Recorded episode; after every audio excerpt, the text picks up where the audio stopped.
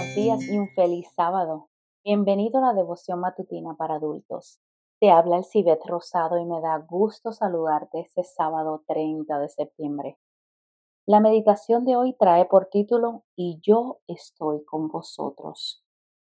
La lectura bíblica la encontramos en Mateo 28:20 y dice así, enseñándoles que guarden todas las cosas que os he mandado y yo estoy con vosotros todos los días hasta el fin del mundo. El Evangelio de Mateo termina con esta poderosa declaración del Cristo resucitado.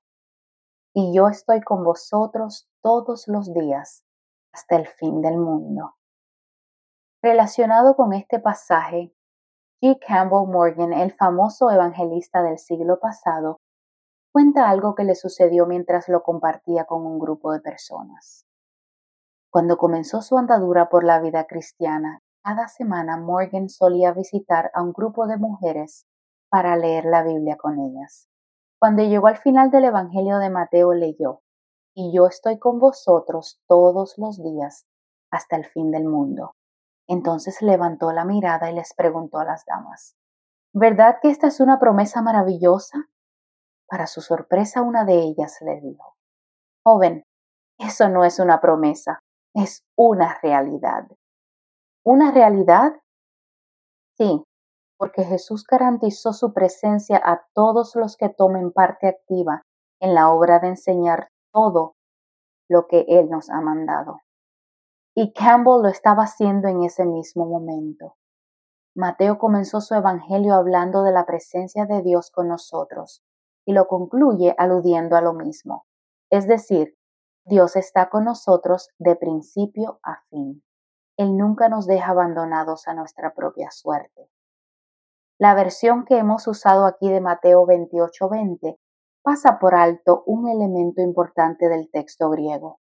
La frase traducida y yo encierra un significado más profundo del que recoge la Reina Valera de 1995 el vocablo y, en griego idu, es una partícula que los escritores usaban para agregarle énfasis a una declaración.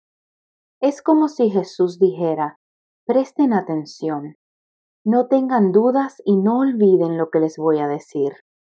La nueva versión internacional captó mejor este sentido original al traducir y les aseguro que estaré con ustedes lo mismo se puede decir de la Nueva Biblia de las Américas.